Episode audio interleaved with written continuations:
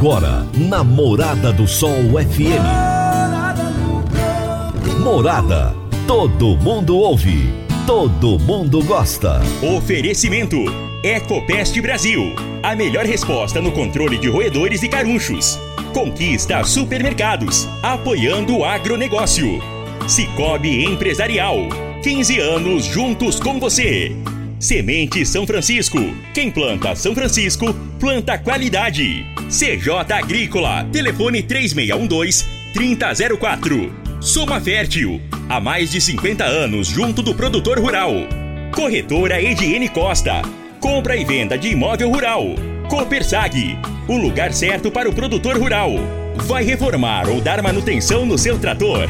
Venha para Valfor. Divino Ronaldo. A voz do campo. Boa tarde, minha família do agro, boa tarde, ouvintes do Morada no Campo, seu programa diário para falarmos do agronegócio de um jeito fácil, simples e bem descomplicado. Hoje é quarta-feira, meinho da semana, e é uma alegria enorme estar com você nesse horário de almoço, falando das coisas boas desse nosso agronegócio. O agro tão, esse agro tão poderoso, né, gente, que faz tão bem ao Brasil. Então seja muito bem-vindo ao Morada no Campo. Meu amigo, minha amiga, tem coisa melhor do que você levar para casa produtos fresquinhos e de qualidade. O Conquista Supermercados apoia o agro e oferece aos seus clientes produtos selecionados, direto do campo, como carnes, hortifruti e uma seção completa de queijos e vinhos para deixar a sua mesa ainda mais bonita e saudável. Conquista Supermercados. O agro também é o nosso negócio. Você está ouvindo Namorada do Sol FM. Você vai reformar ou dar manutenção no seu trator? Então venha para Valfor. Na Valfor, você encontra peças para New Holland, Massey Ferguson, Valtra, Case e John Deere. E agora com uma novidade: revenda exclusiva de peças Agrale. A Valfor trabalha também com uma grande variedade de marcas de lubrificantes. Além disso, é distribuidora de filtros para máquinas agrícolas e caminhões. Valfor, peças para tratores e distribuição de filtros. Fone 3612-0848.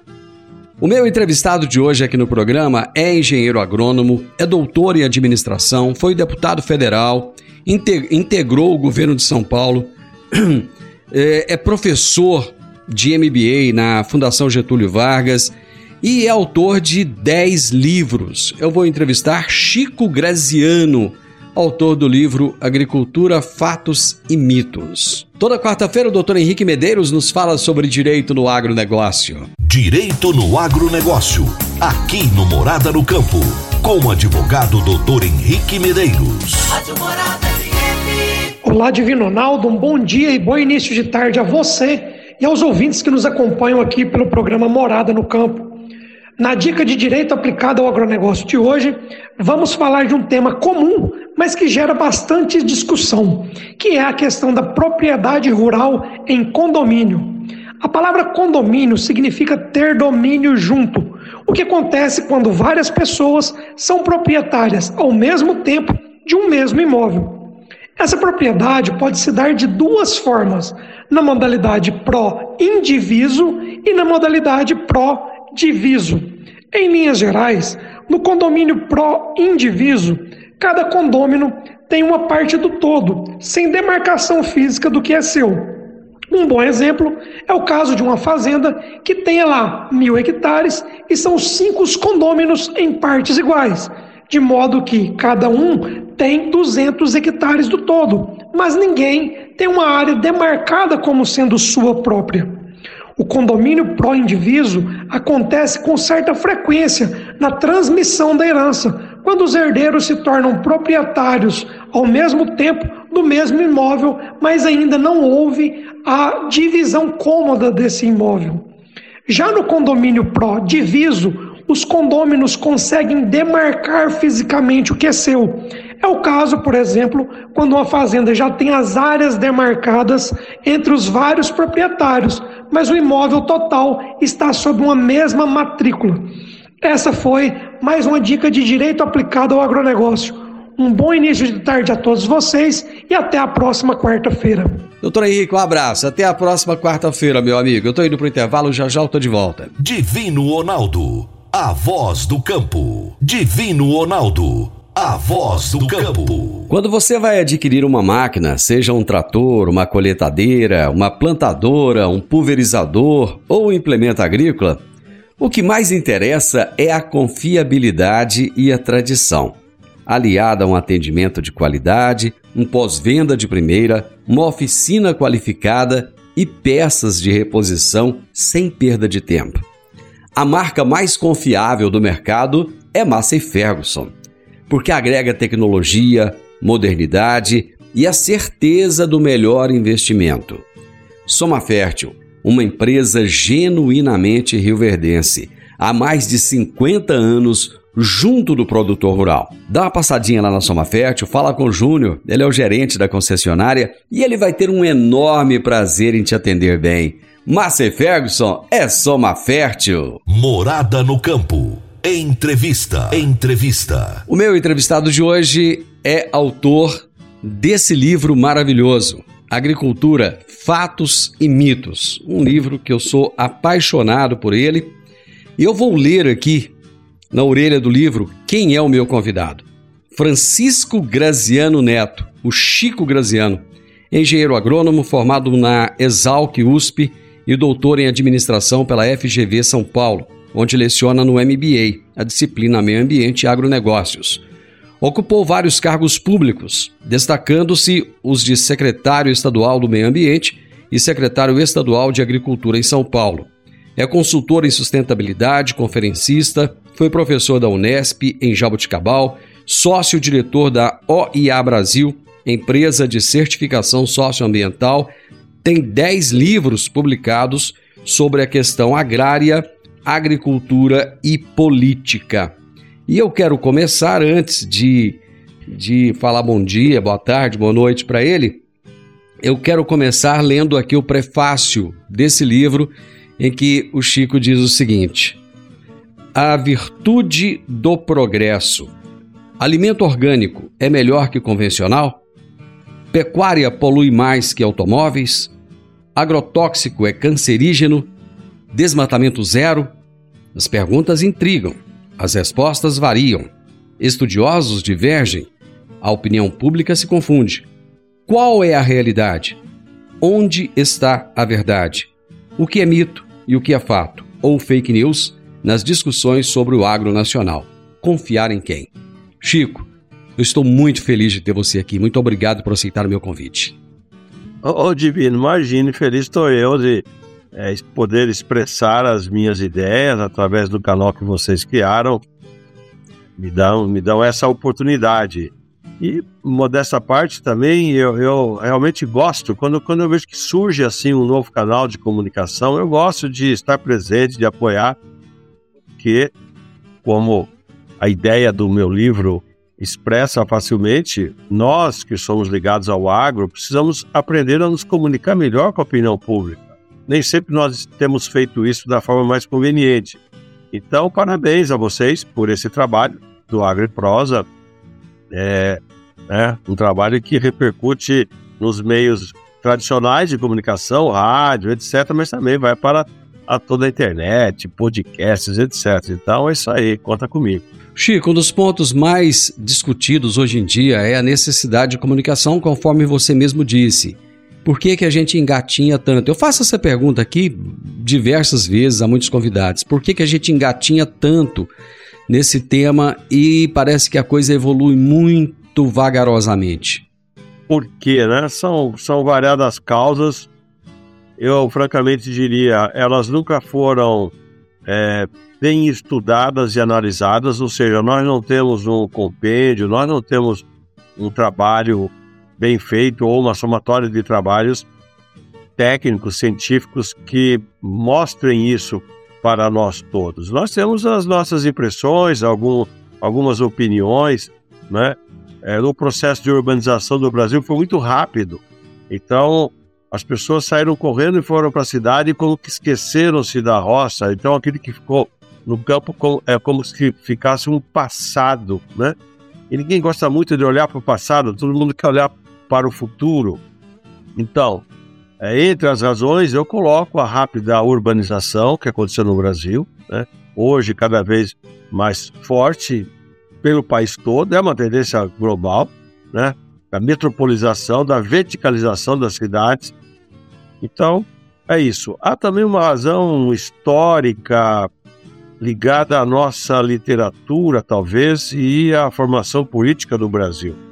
Todos os grandes autores, historiadores que escreveram, ou romancistas, que escreveram sobre o Brasil colonial, eram de formação marxista, eram de formação esquerda. Jorge Amado era, Caio Prado era, Celso Furtado, todos referindo aos, aos grandes é, escritores, Graciliano Ramos. E eles sempre colocaram uma visão né, deturpada do, do, do fazendeiro, o latifundiário, o coronel do sertão, que era aquele homem poderoso, mal, maldoso, malvado, que tratava mal os empregados. Os empregados eram os colonos, os colonos eram os bonzinhos. Então, essa dicotomia né, é, sempre contaminou a nossa historiografia, inclusive a partir dos romances. Jorge Amado é o melhor exemplo disso, quando descreve a opulência e a desgraça na região do Cacau da Bahia, né, por exemplo. Então nós temos que combater esse chamado passado latifundiário nosso, que é cheio de problemas, que realmente era ostensiva, aquela divergência de classes, etc. Como foi na, na Idade Média, em todo o mundo, mas aqui no Brasil mais recente, né? Então nós carregamos essa mácula do escravagismo e depois do sistema latifundiário. Então são razões políticas, são razões históricas, né? É que levam a isso. E por fim, uma dificuldade própria de quem é do agro de saber se comunicar no mundo digital. Então, isto é algo que eu participo principalmente nos últimos 25 anos, quando fui trabalhar é, em meios de comunicação, fui trabalhar lá na TV Terra Viva, no Grupo Bandeirantes, e tive variadas experiências como articulista, escritor, comentarista de canais de televisão, porque a vida toda eu tenho feito isso, e eu percebo que somos poucos que falamos a linguagem do mundo moderno. Às vezes até um pouco de ser franco aqui, mas eu sou assim mesmo. Às vezes você pega um, um líder rural, vamos dizer assim, bota ele para falar, nossa, ele fala cada bobagem antiga. Então ele, ele fala assim, cara, esse cara está completamente fora do tempo, ele não está entendendo nada do que está acontecendo, ele nem sabe é, do, do erro de comunicação que ele está cometendo, porque ele usa a linguagem dos nossos avós. Então não dá. Hoje o mundo da rede digital é um mundo jovial, tem linguagem própria, tem conceitos próprios e nós ficamos um pouco envelhecidos. Por isso é que eu faço palestras pelo Brasil todo, etc., defendendo o quê? Basicamente defendendo a renovação das ideias do agro brasileiro. O agro evoluiu. Independente de qualquer coisa, ele foi crescendo. A impressão que dá é que ele cresceu até desordenadamente, criando uma, uma importância muito grande eu costumo falar aqui que o Brasil não é mais o país do carnaval ou o país do futebol, como ficamos conhecidos por décadas, mas somos o país do agro. Mas parece que essa benção, ao mesmo momento, é uma maldição, porque esse agro ele é achincalhado o tempo todo. Os governos, você que, que tem uma participação, tem uma vivência política, os governos têm interesse em mostrar esse, esse agro, como foi mostrado, por exemplo, nosso carnaval e o nosso futebol, ou não? Eu, Divino, me desculpe, mas eu tenho até uma certa dificuldade de entender a sua própria pergunta. Por quê? Porque eu acho que isso não é um problema do governo, isso é um problema nosso. Veja só, é, se você que é produtor rural não se esforçar em defender o seu negócio, quem é que vai fazer melhor isso do que você? Sabe? Então, existe. É, sabe que o, o, o, Zé Tejon, que você conhece, todo mundo que é do agro conhece o Tejon, que é o, talvez o maior Sim. comunicador do agro Grande hoje. Né? amigo. Né? Com uma história de vida fantástica que ele tem. Ele fala muito que os agricultores do Brasil, os produtores, as lideranças, é, tem que se livrar do vitimismo. O vitimismo é assim, poxa, eu sou um coitado, ninguém olha para mim, ninguém cuida de mim, eu não sou capaz, eu não posso fazer isso. Cara, larga de ser vítima, mete o pau, vai para frente. Então, quem não se fez de vítima foi que criou essa riqueza no Brasil. Pega Goiás mesmo, né? Pega aí onde, onde você está, essa região incrível, que eu conheço há tanto tempo, né? É, enfim, como conheço o Mato Grosso, como conheço a Bahia, como conheço São Paulo, onde estou aqui. Então, há um, há um sentimento de que os outros vão fazer as coisas por nós. Eu não sei lá se o governo. O governo tem que criar condições para que a competição se estabeleça, né?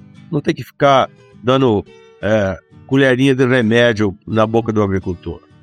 A nossa agricultura, ela tem mais fatos ou mais mitos? A nossa agricultura tem bons fatos, tem boas realizações, tem muita coisa extraordinária é, para mostrar. É, ao mesmo tempo, carrega alguns defeitos, algumas mazelas que precisariam ser, serem extirpadas. E são estes problemas ou essas mazelas que acabam é, ajudando a criar os mitos. Agrotóxicos é um deles, né? É, o Brasil tem uma agricultura boa do ponto de vista tecnológico. Todos os dados científicos comprovam que o uso de pesticidas ele está dentro do padrão mundial. Nós não fazemos aqui nada de extraordinário comparado com outro país, do ponto de vista negativo, quero dizer. Né? Nós temos procedimentos, nós temos território agronômico, as cooperativas, as empresas, enfim, o, o padrão do controle fitossanitário no Brasil se assemelha ao da dos Estados Unidos, da Austrália, do Canadá, da Europa, do Japão. O sistema de controle nosso, de registro de pesticidas, também é praticamente o mesmo. Então, mas de onde que vem tantos problemas? É porque tem muita gente que faz errado. Né? Agora, quer dizer, não é problema só de ter agricultor que faz coisa errada. Tem advogado que é sem vergonha, tem médico que é picareta, né? É, tem, tem gente em qualquer profissão, em qualquer setor, tem gente que faz o errado. Mas no agro, como você mexe com o alimento das outras pessoas, você não está vendendo sapatos, está vendendo comida, né? O sistema de qualidade, ele acaba, quando quando dá um problema, pega uma análise, tem resíduo de agrotóxico, de pesticidas, né? É, aquilo lá é julgado como se toda a agricultura estivesse fazendo errado. E não está. Mas aquele filho da mãe está. Porque o produto dele foi coletado aqui no Ceasa de São Paulo e deu a presença de um inseticida, um herbicida proibido, que ele não poderia ter aplicado. Ou, muitas vezes, o agricultor contrabandeou, comprou lá no Paraguai, comprou não sei onde, uma porcaria do produto, porque é mais barato, né? E isso daí acabou é, dando um problema de fiscalização, e será a manchete sempre é essa, né? O Ricardo Nicodemos, que é um cara que entende bastante de marketing, marketing rural, da Associação Brasileira de Marketing Rural, me contou um almoço, Chico, é, é muito simples, Chico. É, quando um cachorro morde uma pessoa, isso não é notícia. Quando uma pessoa morde um cachorro, isso dá manchete, porque não é comum pessoa morder cachorro. Cachorro morder gente é normal. Então, quando você pega um cara que faz uma coisa errada, normal, vira notícia. E isso acaba criando, contaminando toda a, a opinião pública e muitos mitos saem daí. É por isso que eu defendo que somos nós, os agricultores, que temos que combater os mitos, não é ficar esperando que os outros façam isso por nós. Ô Chico, eu vou fazer um intervalo, já já nós voltamos. Divino Ronaldo, a voz do campo.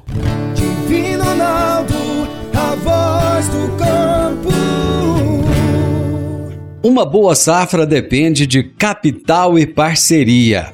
E um bom resultado com o gado depende de investimento.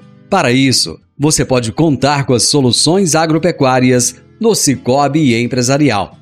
Além de linhas de crédito com as melhores taxas do mercado, você encontra investimento, consórcios, financiamento para máquinas e muito mais. Procure o Cicobi Empresarial e fale com o seu gerente porque o Cicobi Empresarial também é agro. Morada no campo. Entrevista. Entrevista. Hoje eu estou entrevistando Chico Graziano, autor do livro Agricultura, Fatos e Mitos. É tão difícil de combater a ilegalidade? Por exemplo, se fala o tempo inteiro da, da, do, da, do desmatamento na Amazônia. Desmatamento ilegal na Amazônia, porque a gente sabe que existe o desmatamento legal e o ilegal, aquele que é permitido e o não permitido. Mas parece que isso fica muito no discurso. Os produtores rurais não é que vão se unir para combater isso. Quer dizer, alguém que tem o poder da caneta, o poder da lei, é que vai ter que se unir para combater isso, para mostrar essa imagem lá fora e vender essa imagem lá fora de que nós temos produtos que são muito bons, produtos que são é, que não vêm muitas vezes da Amazônia. Né? A Amazônia é uma parte pequena, parte pequena, uma parte grande do nosso Brasil, mas que não é tão representativa em termos de produção de alimentos. Por que, que não se combate isso? Por que, que não se combate o negócio que vem do Paraguai? Por que, que não se combate o, a, o desmatamento ilegal? Por que, que não se prende o cara que faz a besteira? É, não é, não é simples assim, entre outras razões, porque o Brasil é um país continental, né? Nós não somos a Bélgica, nem Portugal, nem. Nós somos um país muito grande, com muitas fronteiras, fronteiras abertas, né? Onde é mais difícil realmente ter esse tipo de controle. Mas vamos falar da Amazônia, desmatamento da Amazônia. É, é, é, é difícil mesmo. Metade da Amazônia é, são terras do governo. Outra, outra, outro tanto enorme são terras chamadas, nas estatísticas, parece terras não discriminadas. É, é, tipo assim, é terra de ninguém, você não sabe quem é. Não são nem devolutas, porque elas não foram nem é, discriminadas, arrecadadas para saber se é de alguém. Provavelmente são terras devolutas ou seja, são terras de ninguém. É, e você tem uma parte que são terras de propriedade particular, privada, de fazendeiros, assim como você tem terras indígenas, parques nacionais, etc. Então, a Amazônia, a, a presença, a importância do Estado brasileiro, da instituição Estado, né, com o poder público, é, incluindo forças militares, o exército, etc. Então, realmente, é muito mais necessária. Você não consegue controlar desmatamento da Amazônia sem o poder público fazer a sua tarefa. Muito bem. Agora, o desmatamento ilegal de cerrado, que acontece, por exemplo, no Goiás ou em qualquer outro lugar, isso aí não, isso aí é, coisa, é agricultor sem vergonha que faz coisa errada. Eu não estou falando de você pegar lá e tirar uma quiçaça na sua fazenda, às vezes dá um problema, você tem lá um pedaço, né, que você faz uma roçada, ah, talvez aquela, aquela regeneração já tivesse ultrapassado o que a legislação permite, vai lá o fiscal. Não, estou falando de desmatamento mesmo. O cara mete o trator em 50, 100, 200, 500, mil hectares, como eu já vi. Então, isso é gente que faz coisa errada. Eu acho que nós mesmos deveríamos denunciar isso, sabe? Além de que o governo, hoje em dia, pelo satélite, se ele quiser, ele vê tudo, né? O Mato Grosso, talvez, do que eu conheço, tem o melhor sistema de controle de supressão de vegetação por satélite. Então, você tem uma sala, você tem as pessoas ficam lá, os fiscais, a fiscalização fica olhando como se fosse no online, né? Você percebe isso. Então, você está certo de que é, poderia haver um sistema de fiscalização e controle mais rigoroso. E o que eu defendo é que esse sistema deveria contar com a ajuda do próprio agricultor. Somos nós que temos que separar o joio do trigo. Nós somos o trigo. Quem usa agrotóxico contrabandeado é joio. Quem é, derruba a floresta sem licença é joio. Nós temos que separar o joio do trigo. Terra indígena. O Brasil precisa de tanta terra indígena? Olha, eu acho que eu, eu não tenho nenhum problema com terra indígena, não. Eu acho que o Brasil tem terra suficiente. O que nós cultivamos hoje ou utilizamos em pecuária é uma área tremenda, suficiente, tanto é que está acontecendo o quê? A área de pecuária de pastagem está caindo, já caiu mais ou menos 35 milhões de hectares, relativo ao censo de 30 anos atrás, e está aumentando as áreas de agricultura sobre áreas de pastagem, ou seja, as áreas já abertas, elas têm sido suficientes, embora ainda você tenha um estoque de terras boas, é, de aptidão elevada do ponto de vista agronômico, né, para serem utilizadas. Então, eu não tenho nenhum problema com demarcação de terra indígena. Eu acho que nós temos que ter respeito pelos povos originais, numa boa. O que eu não gosto muito é você, de repente, ver aparecer índio onde não tinha índio. Então, é, aí que fica complicado. Você pega algumas áreas do Mato Grosso do Sul, mesmo no Mato Grosso, no Rio Grande do Sul, aqui em São Paulo, às vezes. Então, onde você tem 50, 80 anos de produção agrícola, pecuária, e de repente aparece lá um grupo e fala: essa terra aqui é minha. Pô, meu, mas se fosse assim, a Avenida Paulista aqui em São Paulo também era a moradia de índio. Então é preciso realmente ter aquilo que na legislação é, se, se chama o marco temporal, né? Pera lá, nós vamos contar a terra de índio a partir de quando? Então é preciso é, regularizar essas, é, essas áreas, né? definindo-se o marco temporal, que é dado pela Constituição de 1988, e a partir daí para de brigar com o índio. Eu, eu não gosto de ver, aliás, fiquei muito entristecido de ver aquela tragédia do povo Yanomami lá. Acho que aquilo não podia ter acontecido no Brasil. E o pior de tudo é alguém achar que aquilo foi culpa de agricultor. Graças a, vez, graças a Deus, dessa vez ficou claro que foram os mineradores. Mas tem sem vergonha lá, porque lá mistura minerador com isso, com aquilo. Então eu, eu, eu gosto de imaginar que nós devemos proteger os nossos indígenas, os verdadeiros, né? Eu vou fazer mais um intervalo, Chico. Já já estamos de volta.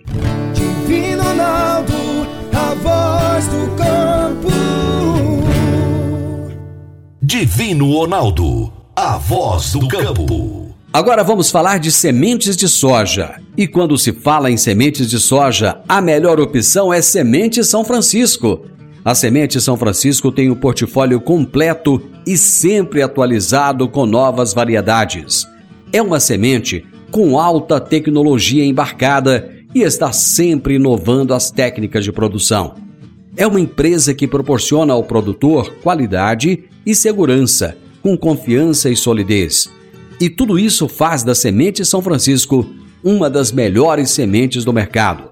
Semente São Francisco, quem planta, planta qualidade. Morada no campo. Entrevista. Entrevista. Estamos falando sobre os fatos e mitos da agricultura e eu estou entrevistando Chico Graziano, engenheiro agrônomo e doutor em administração. Chico, houve uma divisão do Ministério da Agricultura. Houve um fatiamento dele na realidade e pegou-se a agricultura familiar e colocou-se de lado em outro ministério. Aliás, essa é até uma questão que eu gostaria de entender com você toda agricultura, ela não é familiar, porque a partir do momento que você tem um grande produtor rural, que tem a esposa, os filhos, que trabalham juntos, ele não é familiar também? É, vamos lá, na teoria ou na, na, naquilo que você conhece no mundo todo em economia agrícola, que define se um negócio, pode ser no agro, pode ser fora do agro, o que define se o negócio é familiar ou não é a gestão da propriedade ou é a gestão do negócio. Se a gestão é feito pela própria família, mesmo que com ajuda temporária de gente de fora, de empregados, aquela gestão é familiar.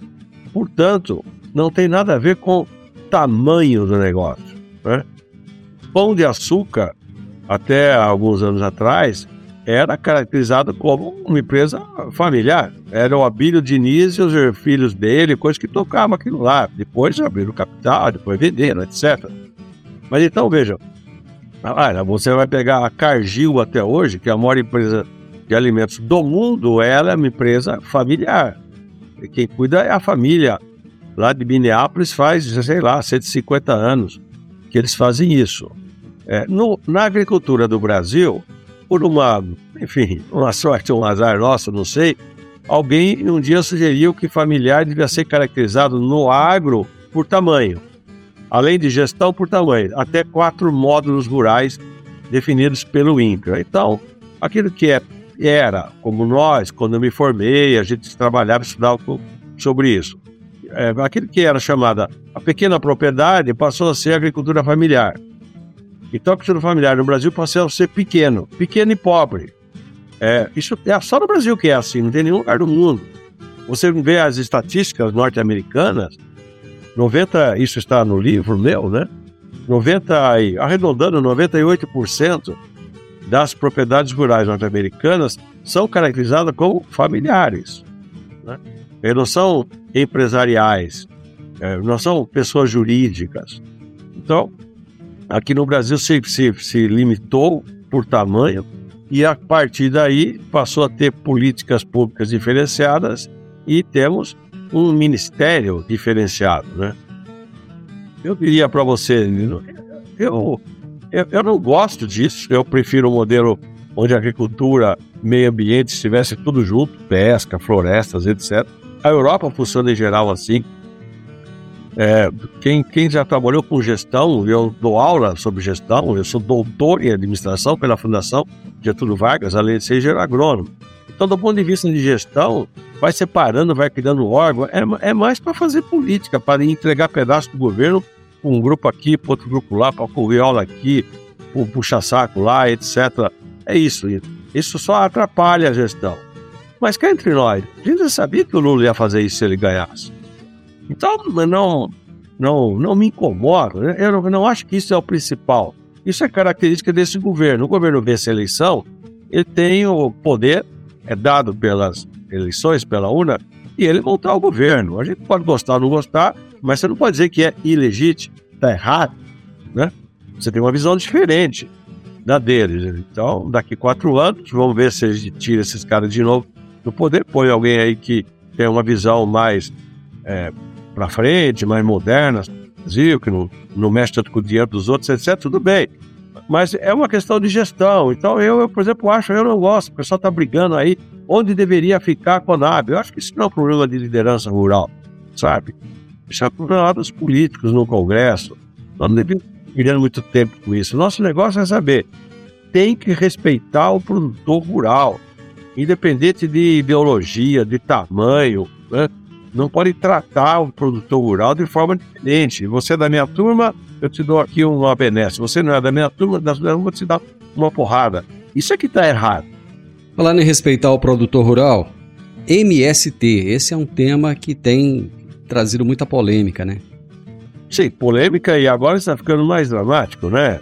Eu, meu último artigo no Poder 360, de onde eu sou é, articulista semanal, eu escrevi sobre isso, né? Periga virar uma guerra no campo. É, se, se, se, se, começarmos a ver uma escalada de invasões de terra, né, o pessoal vai meter bala. É, porque hoje tem mais gente. Você acha que pode mesmo chegar a esse nível? Porque estão é, querendo, inclusive, desarmar produtores rurais. Não, ninguém está querendo desarmar produtor rural. Isso é um pouco de conversa fiada de rede. Ninguém está querendo desarmar nada, eu nunca vi. Estão querendo limitar ó, aquela. Porque ficou um pouco abusivo, né? Todo mundo. É, fomos levados a crer, ou, ou, parecia que a solução para o Brasil é todo mundo comprar um revólver. Meu, isso aí tá errado também. Eu não, nunca gostei disso, não, e nunca precisei disso daí. Mas lá na fazenda, o, o caseiro tem uma arma. Então isso era um direito legítimo de defesa, porque lá não tem polícia militar, passa lá cada três dias, etc. Então, havia uma especificidade.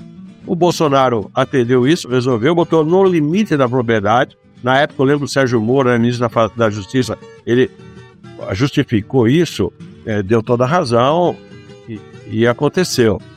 Então, eu, eu até estou achando que o, o pessoal da esquerda, o MST, que é a extrema esquerda, a extrema esquerda, nem sei o que quer dizer extrema esquerda, deve ser extremo atraso, deve ser isso. Eu, eu até estou achando que eles podem querer provocar para tomar tiro mesmo, porque é, esse pessoal às vezes faz isso, né? É, provoca para ter a reação e depois sair lá no Jornal Nacional que o cara tomou um tiro e aí então dá razão para eles fazerem mais. Então, pode. Até porque quem provoca não toma tiro, né? Quem toma tiro é aquele carinha que tá lá, que é a bucha de canhão, né? É, então. O cara que tá na liderança, ele não vai pra frente da guerra. Eu tô um pouco preocupado, sim, com isso, que pode estar sendo uma cilada e a gente cair nessa cilada, mas por outro lado, se você é, deixar isso acontecer, quer dizer, se o governo não tomar providências, e se os governadores, porque quem bota, quem, quem então, você tem uma terra invadida, você entra na justiça, o juiz é, te dá a reintegração da posse. Quem cumpre a reintegração de posse é a Polícia Militar do Estado, não é o governo federal, não tem nada a ver com isso. Então, é, e quem manda na Polícia Militar, obviamente, é o governador. Então, eu acho que vai, esse jogo vai depender muito dos governadores. É, assim, assim que sair uma, uma liminar de reintegração de posse, cumprir essa liminar.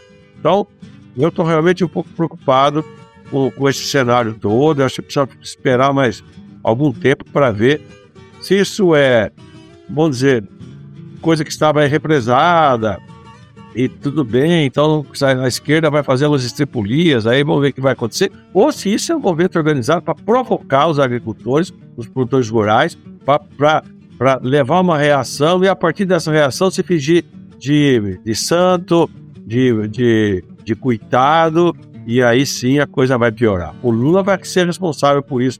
Eu acho que isso dá até impeachment de um presidente da República, se ele compactuar com a barbárie no campo.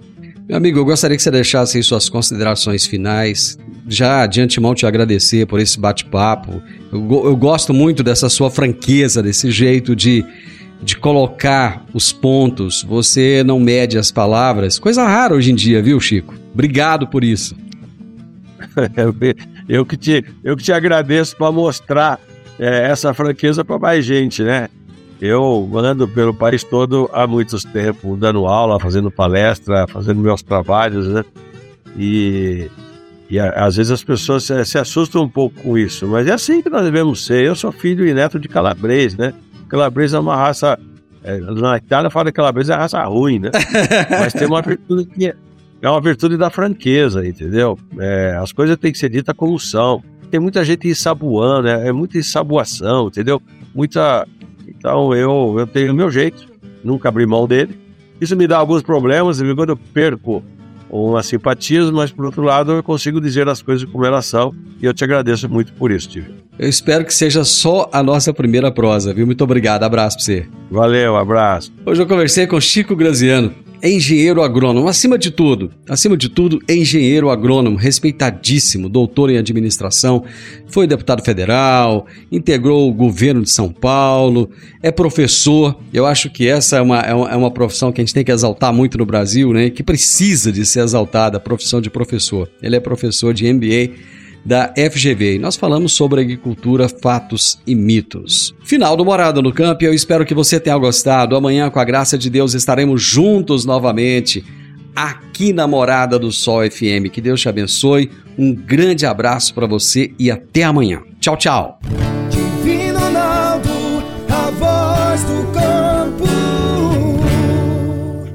A edição de hoje do programa Morada no Campo estará disponível em instantes em formato de podcast no Spotify, no Deezer, no TuneIn, no Mixcloud, no Castbox e nos aplicativos podcasts da Apple e Google Podcasts. Ouça e siga a Morada na sua plataforma favorita. Você ouviu pela Morada do Sol FM. Morada. Todo mundo ouve todo mundo gosta. Oferecimento: Ecopest Brasil. A melhor resposta no controle de roedores e carunchos. Conquista supermercados, apoiando o agronegócio. Cicobi Empresarial. 15 anos juntos com você. Semente São Francisco.